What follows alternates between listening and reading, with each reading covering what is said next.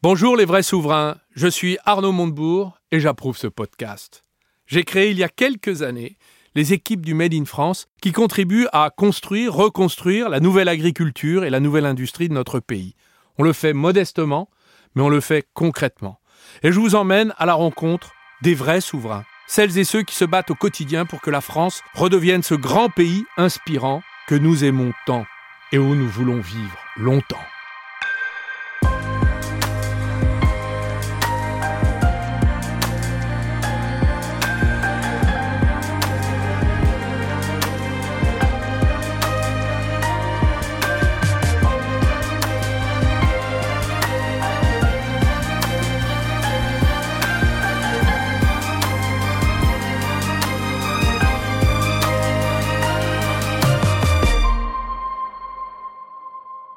Dans les stratégies nationales de diminution de carbone, la France doit multiplier par deux sa biomasse d'ici 2050.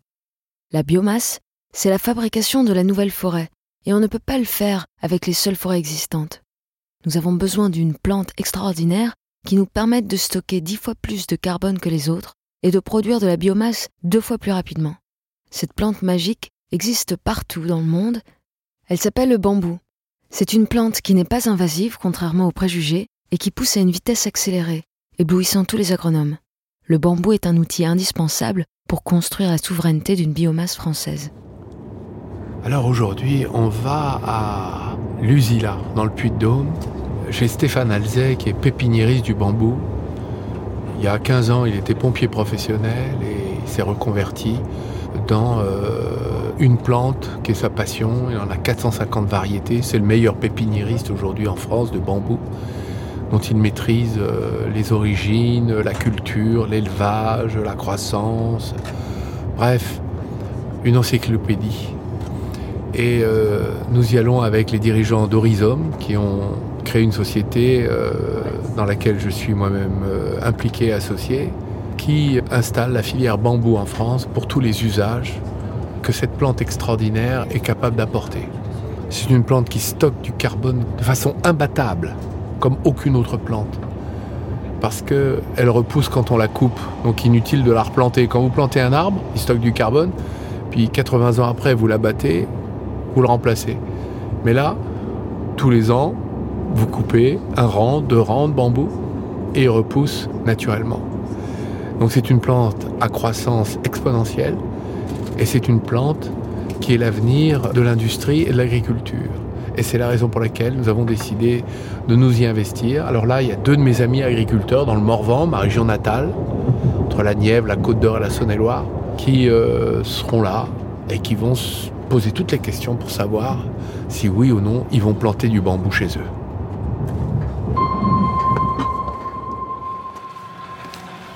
La Côte d'Or, mon Dieu. Ça va Arnaud Je suis content de te voir. Ça fait plaisir. Je vais te présenter tous nos amis. Alors ça, c'est les deux dirigeants d'Horizon. Voilà. Et Stéphane Alzé est le pépiniériste qui nous invite dans cet endroit incroyable. D'accord. Voilà. Ça va, bonne route? Oh oui. Trois heures. Bon. Nous, on a fait trois heures de train. Et donc, euh, on se pose la question de savoir si on plante du bambou dans le Morvan. Donc, toutes les questions agronomiques, économiques, techniques, euh, tout. On va passer en revue tout ça. Et puis sous le feu euh, euh, sceptique de l'esprit naturel de l'agriculteur que nous sommes tous ici. Parce qu'on se pose des questions, c'est une plante à laquelle nous ne sommes pas habitués. Et pourtant, c'est une plante extraordinaire. Donc on va commencer le voyage avec euh, toi, Stéphane. Tu nous guides, on te suit. C'est une plante qui pousse partout dans le monde. C'est dommage de ne pas l'utiliser comme on, l'utilise partout ailleurs. On la connaît juste comme une plante d'ornement, donc, euh, alors que partout ailleurs, on en fait beaucoup d'autres choses. Ici, c'est à peu près des conditions les plus défavorables qu'on puisse avoir pour faire pousser du bambou. Pourquoi? le, terrain euh, est très très lourd. C'est vraiment de l'argile. On peut faire de la poterie en fait. Hein. Il y a des briqueteries euh, traditionnellement, donc c'est de la terre, vraiment de la terre glaise. on a des sécheresses terribles, ça n'a jamais été arrosé. Donc le jardin, c'est vraiment une condition très défavorable. Et ça pousse quand même. Alors suivons le guide. Bah, donc là, c'est la partie pépinière. Il y a des bambous de collection, des choses rares qui sont venues de Chine, donc en très très peu d'exemplaires. Il y a une grande partie, c'est un gros stock de bambous non envahissants. C'est ce qu'on fait le plus.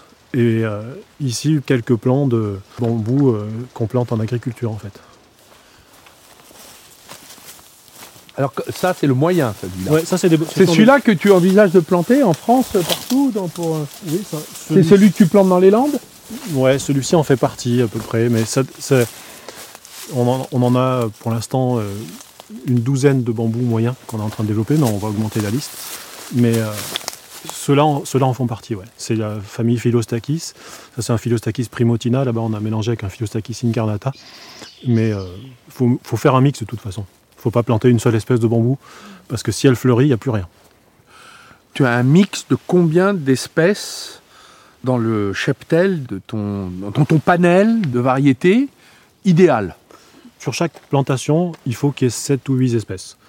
Mais du coup, nous, ça nous oblige à avoir un panel de peut-être une trentaine de bambous moyens, parce que les bambous moyens sont beaucoup plus adaptables, et à peu près 60 bambous géants. Parce que les bambous géants Ça, c'est du moyen. Ça, c'est du moyen. ouais. Et tu as des géants ici? Ouais, Je vois pas la comparaison. C'est ceux-là, les géants, là On va vite voir Arnaud. Oh, c'est beau, hein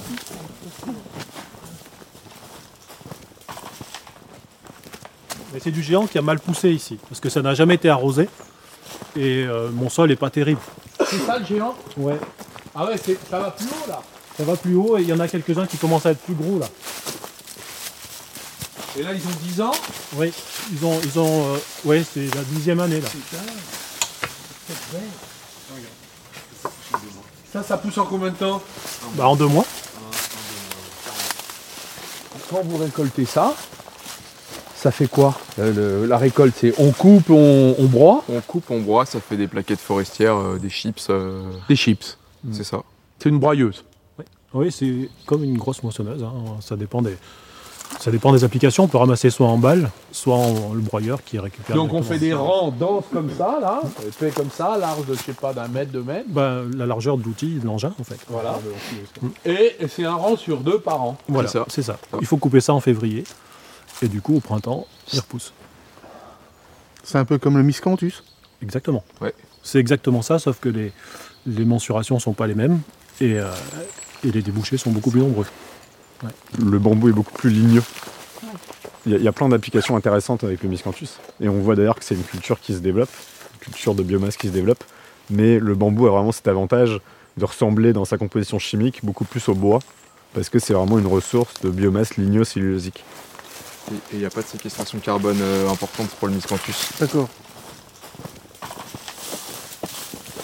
Ça, c'est un plan qui a 3 ans et euh, un pot de 5 litres. Donc c'est ça qu'on plante euh, 400 à l'hectare. On coupe à 1m50 pour le transport, pour la reprise. Et euh, voilà, c'est ce qu'on met euh, pour faire un hectare, on met 400 pots comme ça. La difficulté qui fait que c'est long à produire, c'est ce qui compte, c'est ce qui est dessous en fait. C'est que le rhizome soit suffisamment développé pour bien s'installer, s'installer rapidement. Et c'est à cet âge-là qu'il commence vraiment à s'étendre dès qu'il est planté. Et alors, tu ne peux pas les garder au-delà de 3 ans, alors, en fait? Moi, euh, j'avais l'habitude de les garder au-delà et je les vendais en pots plus gros. Et, euh, je vendais des pots de 15 litres, puis des pots de 30 litres. Mais euh, après, c'est trop lourd. Quand on en plante un ou deux chez un collectionneur, ça va, ou chez un particulier. Mais pour planter 400 à l'hectare, il vaut mieux transporter 400 pots de 5 litres que 400 pots de 30 litres, parce que c'est c'est une logistique différente après. Là, on voit, on voit qu'il y a un nid là. Ah ouais. Alors ça, c'est formidable parce que les chats peuvent pas attraper les nids d'oiseaux dans les bambous. Ah non, trop dur. Il y a plusieurs sociétés en Europe qui, qui font du bambou. Euh, il y en a une qui est, qui est assez sérieuse et qui fait les choses plutôt bien, euh, qui, a- qui- qui diversifie les espèces. Et il y en a une euh, bah, contre laquelle j'essaye d'attirer l'attention, en fait, qui, qui ne plante qu'une seule espèce, parce qu'ils ont la facilité d'obtenir des, graines de cette espèce chaque année. Et il se trouve que ce bambou, c'est le plus difficile à faire pousser. Vous ne l'avez pas vu dans mon jardin parce que déjà il supporte pas l'argile, il supporte pas le calcaire, il supporte pas l'excès d'eau en hiver. Donc c'est le bambou le plus capricieux à faire pousser. Quand il pousse, il devient énorme, mais souvent il pousse pas. Et c'est un bambou qui est vraiment compliqué, donc c'est un peu dommage de mettre déjà qu'une seule espèce de bambou, et surtout celui-ci qui est vraiment euh, compliqué à faire pousser. Voilà. À savoir quand on plante qu'une seule espèce de bambou, si ça fleurit, on n'a plus rien. Pour l'Inde, c'était euh, une floraison, c'était synonyme de famine terrible. C'est énorme le développement du bambou en Inde. Il y a un ministre du bambou en Inde. C'est un. C'est un ouais, ouais. Et c'est Lindbar qui nous a appris justement à mettre en place des pépinières dès les premiers signes de floraison.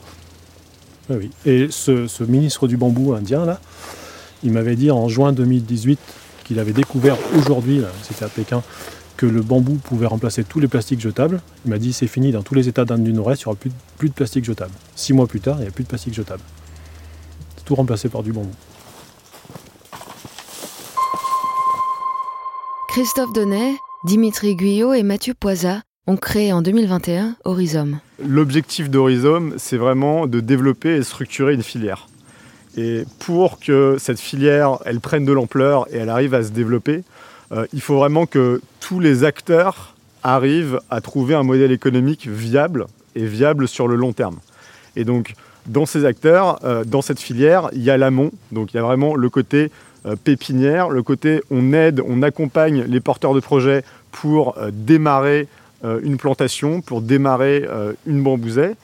Et ensuite, on, voit le rôle Rhizome comme un rôle d'accompagnateur, euh, non seulement au début, mais ensuite sur le long terme, sur la valorisation. Et effectivement, on a un mécanisme de commission où on souhaite aligner euh, nos intérêts avec celui des porteurs de projets.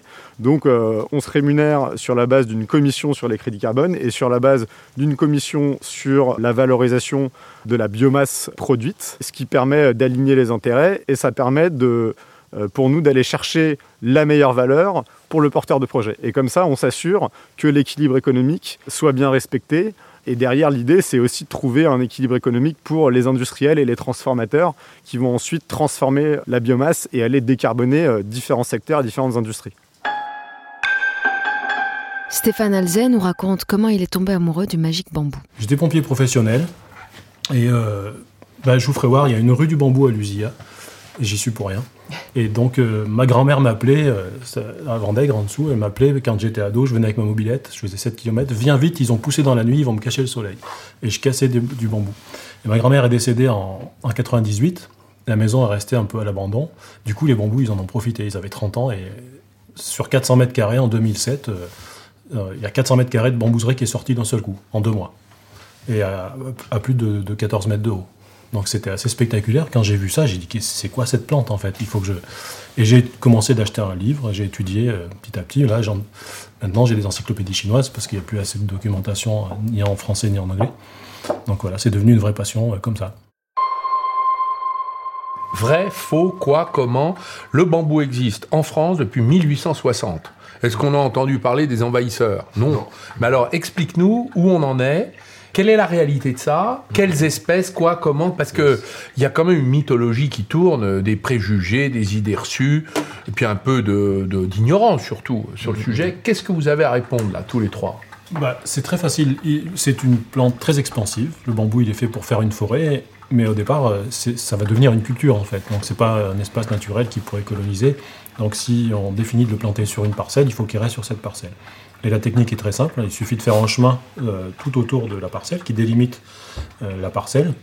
Et une fois par an dans un sol normal et deux fois par an sur un sol euh, sablonneux, il faut passer une sous-soleuse en fait de 40 cm qui sectionne le rhizome parce que les rhizomes sont à 30 premiers centimètres. Et donc le fait de contrôler ce chemin, euh, si on passe pas souvent, on passe un coup de broyeur et un coup de sous-soleuse, et le bambou il restera sur sa parcelle en fait. C'est une plante qui ne, ne se disperse pas parce qu'elle n'a pas de gramination. Non, ça ne fleurit pas. Et, euh, la floraison a lieu à peu près tous les 100 ans, donc il n'y a pas de, dispersion de graines. Ça ne peut pas envahir euh, comme. euh, Une région. C'est ça. C'est largement moins invasif que du colza. On a cette vision d'une plante exotique qui aurait besoin de beaucoup d'eau, plante même aquatique. Et en fait, les variétés que, que tu as ramenées de Chine, elles viennent de la Chine continentale avec des climats qui ressemblent beaucoup euh, aux nôtres. Et donc les besoins en eau, c'est globalement 100 mm par mois au printemps. S'il n'y a pas de précipitation, comme on le connaît par exemple aujourd'hui en ce moment, c'est bien le problème, ouais. On, on serait content d'être en botte euh, dans ton jardin aujourd'hui, euh, Stéphane. Je serais content que vous soyez en botte, ce serait dommage. Ouais. mais- C'est vrai que c'est un des problèmes et on se dit que face à tous ces aléas euh, climatiques, c'est peut-être mieux de prévoir de l'irrigation euh, en appoint. Aujourd'hui, quand même, on en parle tous les jours à la télévision. Le manque d'eau potable va devenir, euh, on va dire, euh, un vrai sujet dans les, Y les compris- cinq y ou dix compris chez prochaines nous. années. Même chez nous, qui sommes le, on va dire, le réservoir en Eh eau oui. potable de la Eh France. Oui, j'ai regardé en, en Morvan, j'ai regardé la pluviométrie, j'ai trouvé très intéressant. Euh, moi, ici, jusqu'à il y a 4-5 ans, je disais, vous plantez vos bambous pour des, hein, des bambous d'ornement, mais il faut bien qu'ils poussent aussi. Je vous arrosez pas forcément, vous verrez, les pluies du mois de septembre euh, mm. rattraperont. et puis ça va, moins ça rattrape en fait. Hein. Mm. on se rend compte que depuis 2017, il y a vraiment des, années mm. très difficiles, et puis elles s'accumulent. on le voit bien plus souvent. Hein, dans nos, sapinières. Et c'est pas le bambou n'a pas forcément besoin d'être arrosé. Peut-être que le système d'irrigation, il y a de grandes chances qu'il ne fonctionne qu'une année sur 6 ou 7. Mais c'est vraiment pour sécuriser la sortie des pousses au printemps. S'il n'y a rien, on préconise un goutte à goutte, parce que c'est le plus efficient. Après, s'il y a des parcelles de maïs qui étaient irriguées et qu'il y a déjà un système d'irrigation, on peut réfléchir justement à réutiliser ce système. Euh. En fait, c'est surtout de l'appoint. Euh, dans le Morvan, il n'y a pas un préfet qui sait ce que c'est qu'un euh, arrêté pour l'irrigation. Ils n'ont jamais vu ça, donc il n'y a pas eh d'historique. Donc nous, on va se pointer, on va dire Ah, monsieur le préfet, on vous demande un petit peu d'irrigation. Et là, ça va être la révolution. Ils vont nous dire Mais dans le Morvan, maintenant, on fait de l'irrigation.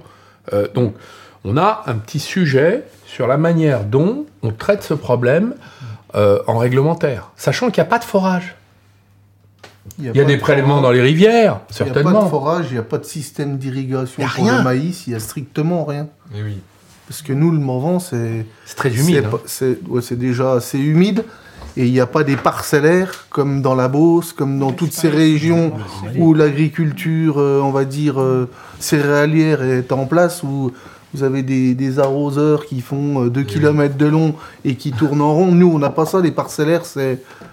Les, les plus gros, c'est 20 hectares, 10 hectares, 5 hectares mais il y a beaucoup plus de parcelles qui font un demi hectare, un hectare.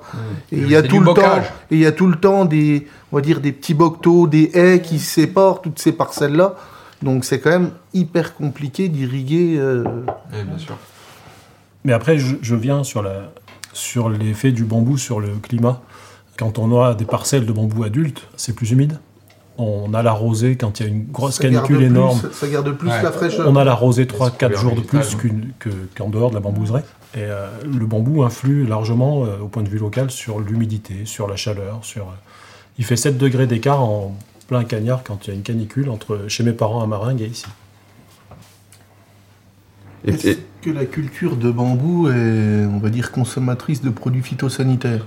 Non, justement, euh, c'est ça qui est. Ça, c'est un beau sujet. On va dire un, sujet euh, assez chaud et bouillant dans notre région du Morvan. Il n'y a aucune maladie, aucun parasite. Et le, seul vrai ennemi du bambou, c'est le panda. Il n'y a, aucun, parasite euh, qui, nuit à la culture du bambou. C'est vrai qu'au début, nous, on avait vraiment une vue très ingénieure de comment on peut séquestrer du carbone en s'inspirant de la nature. Euh, et ensuite, on s'est dit, bon, bah, ce bambou, faut bien que des gens le cultivent. Et c'est là qu'on a compris qu'il y avait un vrai enjeu d'inégalité, de, revenus, de se rendre compte que euh, le producteur, il est à l'amont de la chaîne de valeur et c'est d'une manière très paradoxale celui qui est le moins rémunéré. Et c'est comme ça qu'on est tombé euh, sur le, chemin d'Arnaud et, de François et de la Compagnie des Amandes, qui a un peu révolutionné ce, système de partage de la valeur. Nous, on n'achète pas la terre à la compagnie amendes. Donc la terre appartient aux paysans. Nous, c'est une loi de la Révolution française, puisque le paysan a obtenu la terre contre le clergé et la noblesse. Donc euh, nous, on n'est ni des Américains ni des Chinois, et on est pour que la propriété appartienne aux paysans. En revanche, on s'associe avec l'agriculteur, le paysan, le sylviculteur dans notre cas. Euh, c'est un peu cette idée-là. On s'associe pour exploiter ensemble, où on apporte la technique, le paysan apporte sa terre, l'écosystème, on apporte la RD, c'est-à-dire qu'est-ce qu'on fait pour améliorer la plante, et on apporte le débouché pour dérisquer, et le financement. Parce que quand on s'associe, ben, ça veut dire qu'on est aligné avec le paysan et qu'on va gagner de l'argent ensemble en valorisant le plus possible sur l'aval. Donc c'est ça la garantie. Alors la contrepartie, c'est que le paysan accepte de ne pas travailler seul, ce qui est plutôt un avantage parce que le cerveau collectif est toujours meilleur que le cerveau individuel. Et il ouvre le capital en minoritaire à des partenaires Et on partage ensuite 51-49. On a choisi cette clé de répartition. Ça. Franchement, on a eu 3500 hectares de déclarations de candidature. On n'a pas pu les retenir tous parce qu'il y avait des problèmes pédologiques, climatiques, il y avait les EGL, le ceci, le cela. Mais franchement, ça, ça montre qu'il y a un appétit sur ce type de partenariat, euh, enfin d'association. On est des associés. Voilà. Et dans le modèle économique de Horizon et de notre petite entreprise euh, formidable sur la plantation de bambou en France, une partie des investissements sont financés par les crédits carbone. Ce qui permet d'abord d'attendre la récolte en ayant un financement euh, de l'investissement par l'agriculteur, qui n'est pas obligé de supporter toute la dette, un travail qui est quand même un peu rémunéré, même s'il ne l'est pas à 100%, et comme le crédit carbone aujourd'hui commence à monter, monter, monter. Alors là, les cours, euh, on vient de tutoyer les 100 euros, alors qu'aujourd'hui, le marché était plutôt à 50. On, sait que les revenus attachés à la séquestration du carbone ne peuvent qu'augmenter, puisque tout le monde en veut, et qu'il n'y en a pas assez. Voilà. On fait plus que séquestrer du carbone, il y a vraiment un enjeu sur euh, le territoire, l'agriculteur, le fait de, financer des exploitations euh, qui aujourd'hui tendent à disparaître. Ce qui rassure, c'est que ce bambou, on le récolte chaque année, donc on ne va pas pouvoir déforester ou exploiter plus vite que euh, la vitesse de repousse, comme c'est le cas pour euh, les forêts aujourd'hui. Et donc ça vient finalement en fait compléter, soulager l'exploitation de la forêt pour justement alimenter euh, les industries en, biomasse. En gros, on veut récupérer des terres qui sont tassées, mortes, où il y a eu beaucoup de conventionnels. Et épuisées, épuisées, c'est ça. Et puis du coup redonner de la vie euh, microbienne, euh, bactérienne, euh, les vers de terre, remettre en place des symbioses mycorhiziennes, combler les carences en oligo-éléments, rehausser le taux de matière organique, ce qui fait qu'on aura du coup une bambousée dont la chute des feuilles permet d'apporter la ration du sol chaque année. Et on va pouvoir prélever de la biomasse du système sans casser le cycle d'autofertilité parce que justement on a ces feuilles qui apportent la ration du sol et donc là, on sort complètement du, prisme de l'agriculture conventionnelle euh, en ayant le moins d'influence sur les écosystèmes possible. Alors on reste quand même un peu dans le productivisme et le but c'est d'alimenter le moins mal possible les industries. Euh, donc on n'est pas en train de dire qu'on va recréer des forêts primaires euh, et, que ce sera aussi bien. Mais en tout cas, on veut minimiser l'impact qu'on a sur, sur les écosystèmes. La forêt va se densifier progressivement, donc comme on l'a vu, d'un à deux mètres par an. Au bout de 5 ans, la canopée euh, se referme. Il y a un couvert végétal naturel qui se forme de par la chute des feuilles. Donc en fait, on a une rétention euh, de, l'eau, de l'humidité euh, qui est intéressante. Ce qui explique pourquoi il n'y a pas tant besoin d'irrigation et d'eau que ça. Et au bout de la quatrième, cinquième année, on va faire la première récolte en bande. Donc en fait, on va ensiler mécaniquement une bande sur deux à l'automne et elle va repousser au printemps d'après en un mois. Donc en un mois, euh, le, bambou aura retrouvé sa taille, euh, sa taille finale, donc euh, c'est entre 5 et 10 mètres pour les variétés qui nous intéressent. Nous, ce qu'on propose, c'est d'aller vraiment développer de la recherche et développement pour bah, adresser des niches industrielles qui ne parlent pas au grand public, mais qui en fait seront les meilleures valorisations pour cette biomasse.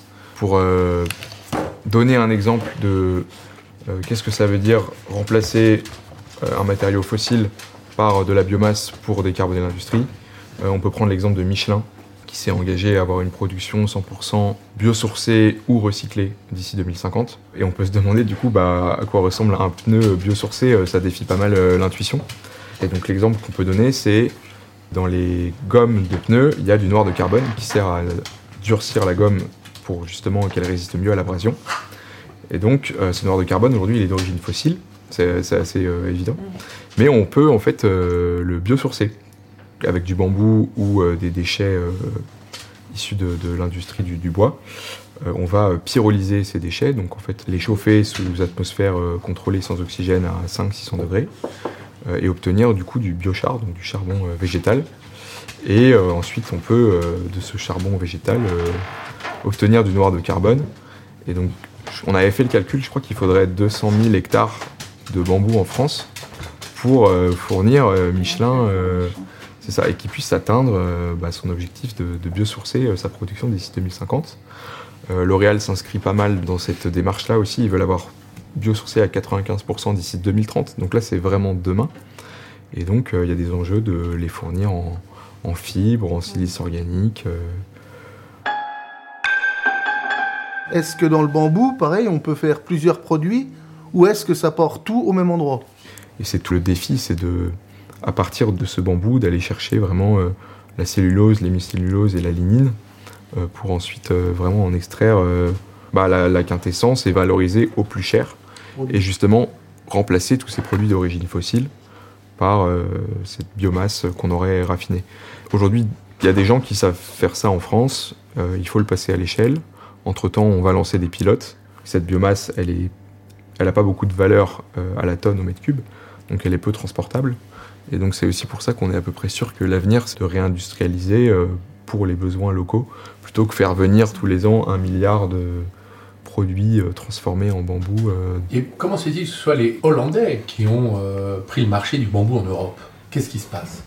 Bah, ils ont été à la tête, à la présidence de l'INBAR. Il y a eu. C'est quoi l'INBAR? L'INBAR, c'est International Network for Bamboo and Rattan. C'est une organisation intergouvernementale qui doit avoir aujourd'hui 47 pays.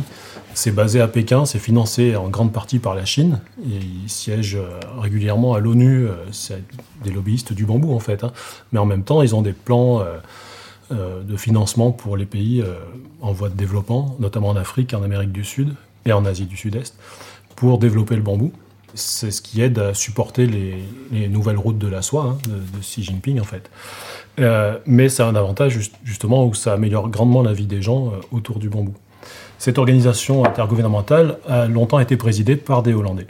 Et donc chaque fois qu'il y avait une nouvelle ressource qui, naissait en Chine, eh ben, ils se la sont appropriés euh, pour les Pays-Bas. Donc c'est comme ça qu'on a une boîte qui est depuis 25 ans en Europe, qui distribue tous les produits en bambou, le parquet en bambou, les planches en bambou, qui ont habillé l'aéroport de Madrid, parce qu'ils sont arrivés comme ça en fait. Dès qu'il y avait une piste à exploiter, elle a J'ai quand même vu que la France importait un milliard de, produits de bambou. Euh, oui, bah, c'était jusqu'à très peu de temps, c'était tout via les Pays-Bas. Donc les produits arrivés aux Pays-Bas étaient revendus en France, et la France est un des plus gros acheteurs de bambou. Les filières bambou, il y a eu déjà des, industriels qui y ont pensé dans, le sud-ouest. On a rencontré des gens, euh, ingénieurs forestiers, qui avaient déjà fait du papier avec du bambou euh, il y a 40 ans. Et ce qui manquait à l'époque, c'était le, financement de départ. Ce que le crédit carbone risque de, de permettre cette, cette, fois. Quoi. Mais il y a déjà des gens qui ont pensé. Il y a des gens qui avaient pensé, euh, la fameuse légende des bambous landais, euh, les graines de bambou introduites par François Mitterrand, euh, qui ont été jetées comme ça directement en plein champ et qui n'ont pas fonctionné. Mais il y a déjà des gens qui avaient pensé. Après une nouvelle tempête dans les Landes et des hectares, des hectares de pins couchés, les sylviculteurs se sont dit, il y en a marre, il faut qu'on trouve autre chose. Et ils se sont dit, ils avaient l'image du bambou qui pousse les pieds dans l'eau, parce que l'idée du pain, c'est de pomper l'eau, en fait, hein, pour que ça, ne redevienne pas un marécage. Et, et puis il est souple, si le vent souffle très fort, il ne cassera pas, comme le roseau de la fable de La Fontaine. Et donc, ils ont cherché à planter du bambou. Et ils ont obtenu, comme François Mitterrand avait une maison à Souston, euh, la légende dit que c'est dans la valise diplomatique hein, qu'ils ont obtenu des graines de bambou. Et ils les ont mis directement dans les semoirs à maïs. Ils ne savaient pas comment ça fonctionnait. En fait, les graines de bambou, c'est très difficile à faire germer et ça doit être transplanté, en fait. Et là, non, ils ont mis en plein champ et ils ont arrosé, ils ont tout noyé. Il y a eu très peu de, il y a eu 2% de succès à peu près. On a des très belles bambouseries hein, qui, sont encore à Eugénie-les-Bains, à Morsens. Et puis des graines qui sont envolées, qui sont exposées vraiment des endroits où ça leur convient. Il y a des bambous comme ça. Euh, voilà. Alors il y a un sujet très important, c'est ce qu'on appelle, ce que les technocrates de tous les ministères créés par Dieu sur le carbone euh, répètent en chœur, c'est l'additionnalité. C'est-à-dire que tu remplaces du maïs par du bambou, il y a une super additionnalité que tu peux te faire rémunérer. Si c'est du blé par un amandier, il y a une additionnalité qu'on peut mesurer. Alors, il y a des méthodes de mesure et de calcul, donc il faut quand même entrer dans le tuyau de ce truc-là pour obtenir les certifications. Donc, ça veut dire que d'abord, tu peux pas remplacer de la forêt par du bambou, parce que c'est pas de la sylviculture au regard de la liste des plantes autorisées par le ministère de l'Agriculture, déjà. Donc, tu peux pas planté sur euh, ce qui est classé forêt, sylviculture, hein, euh, bois, c'est comme une plante. Donc là, s'il y a eu du maïs, la prairie, euh, des cultures, ça, ça marche. Donc là, tu as de la, de la bonne additionnalité. Alors si tu remplaces du bois par du bambou, on va discutailler pendant longtemps au ministère. Donc cette question, elle est très importante dans la stratégie de plantation pour vous. Quelle parcelle Ou qu'est-ce qu'on convertit euh, en bambou ou qu'est-ce qu'on convertit pas, qu'on garde pour autre chose dans votre euh, dispositif de euh, culture et de sylviculture chez vous Nous, on est producteurs de sapins de Noël et en, parallèle, on, fait de, on façonne du bois de chauffage en bûchette. Et là, j'ai un collègue donc, qui fait la même chose que moi sur le Morvan, un peu plus dans le sud. Et aujourd'hui, vu le prix de l'électricité, on a une grosse Syrie qui cherche à développer, on va dire, une, une usine biomasse pour fabriquer de l'électricité. Et, Et, là, il cherche, donc nous, lui, il a déjà négocié un marché de 5000 tonnes pour euh, l'année, mais bon, il ne s'est pas trop trop engagé. Et nous, tous nos déchets donc, qui sortent euh, de notre combiné, on les met, on va les stocker et on va passer ça en, on va passer ça en biomasse. Bah, c'est justement c'est tout le défi de lancer une filière, c'est qu'il faut des gens à l'amont euh, qui plantent, mais il faut que ces gens euh, qui prennent le risque de planter euh, puissent valoriser derrière. Et donc c'est toute la valeur ajoutée en fait de, Rhizome, c'est que sur les trois fondateurs, on est deux ingénieurs en matériaux, matériaux bâtiments, et donc on noue des partenariats avec des industriels pour justement valoriser au mieux la production. Et d'ailleurs, dans notre business model, on s'aligne avec le producteur puisqu'on prend une commission sur euh, tout ce qui va sortir de la bambousée et donc on est aligné pour vendre au plus cher. Horizom a déjà planté 15 hectares de bambou dans les Landes et le Gers, déploie son expertise agronomique chez des agriculteurs pionniers partout en France. L'Europe commence à prendre le tournant du marché carbone pour le rendre accessible aux planteurs de bambousées. De plus en plus d'industries vont être tenues d'acheter des droits à polluer entraînant une hausse du prix du carbone, faisant baisser d'autant l'investissement initial à la charge des agriculteurs. Ces conditions se mettent maintenant en œuvre pour faire émerger cette nouvelle agriculture qui permettra aux matières organiques de devenir cette matière première pour les industries qui remplacera peu à peu les produits du pétrole.